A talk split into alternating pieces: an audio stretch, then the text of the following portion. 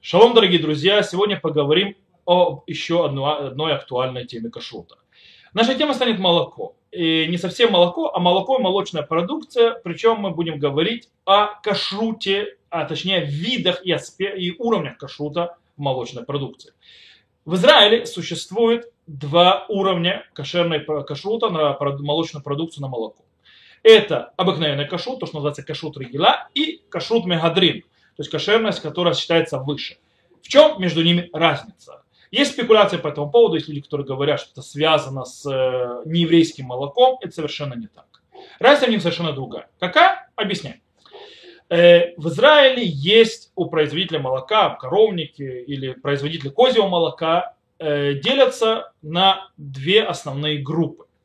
Когда одна из групп коровников или производителей соблюдают правила кошерного, разрешенного вида дойки э, животных в шаббат, например, посредством нееврея, или технологии, которые будут по системе грамма, например, которые сначала доят э, первую часть молока, то есть на землю, чтобы это потерялось, и только потом начинают э, доить э, молоко, которое сохраняется и есть коровники, производители молочных изделий, которые являются, скажем так, не соблюдающие шаббат, и никто не наблюдает, как они делают э, или производят, то есть доят э, своих животных в шаббат.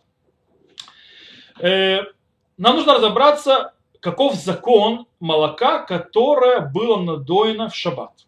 Запрещенным способом. Разрешенным нет проблем. Шурхан Арух э, в законах Шаббата говорит о вопросе таком массе шаббат, то есть здесь, которое запрещенное действие сделано в шаббат, он пишет так, что э, еда, которая была приготовлена в шаббат запрещенным способом, если это было злонамеренно, то это запрещено навечно человеку, который нарушил шаббат, то есть и делал эту еду, но другим людям для, э, можно есть э, эту еду сразу же после исхода субботы. Э, мудрецы последних поколений, такие как Авра, Маген Авраам и Хафицхай Мишна Бура, добавили, что молоко, которое было надоено ради чего человека, для, ради какого-то человека, не сам доящий, а для кого-то было надоено в шаббат, то для этого человека, для которого надоили молоко в шаббат, он сам не доил, ему можно получать удовольствие от этого молока с исходом субботы. Э, это, это, это э, является причиной, почему система кашрута согласна давать базовый уровень кашрута молоку, который, молочным продуктам, которые были надоены запрещенным способом с шаббат, ну, базируясь на Магенавраме, на Мишнабура. С другой стороны, комиссия Мегадрин э, в кашруте не принимает, оно не разрешает э, молоко, использовать молоко, которое было Э, надоено в шаббат. И этому есть, есть две основные причины. Первое. Дело в том, что есть мудрецы последних поколений, которые написали, что молоко, которое было надоено евреем, который, скажем так, э, мумар, который от, оттолкнул шаббат, нарушает все на свете, э, оно не разрешено в Моцей шаббат сразу же. А его закон точно такой же, как будто это сделано, это было молоко надоено в шаббат не, не евреем. И нужно ждать, э, скажем так, моцей шаббат, до моцей шаббат э, время, чтобы прошло э, то время, сколько занимает надоить корову для того, чтобы добиться такое же количество молока, э, прежде чем его будут пить. Но э, есть проблема. Даже если мы будем ждать очень много часов Молцей Шаббат э, для того, чтобы что-то начинать делать с этим молоком, э, в конце концов э, из коровы выдать невозможно за один раз тот, то количество молока, которое накачали на весь шаббат. Потому что в шаббат приблизительно есть три дойки. Э, таким образом, э, в Моцей Шаббат, то есть невозможно заполнить э, три дойки, которые происходят в течение 24 часов, 24 часов сам Шаббат.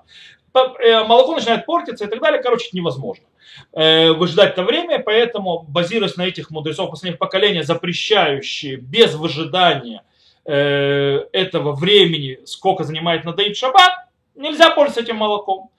Э, Вторая причина, почему Вадат Мегадрин, то есть комиссия Мегадрин не соглашается давать кашрут Мегадрин на это молоко, которое было надоено в шаббат, несмотря на мнение Магинаврама и Мишна Бура, это э, есть запрет, э, который приведен в некоторых э, книгах э, мудрецов последних поколений, например, в респонсе к Тавсуфер, что есть, существует такой запрет, запрет получать удовольствие от чего-то, что было сделано в шаббат, посредством нарушения шаббат, когда это поддерживает и усиливает, усиливает тех, кто этот запрет нарушил.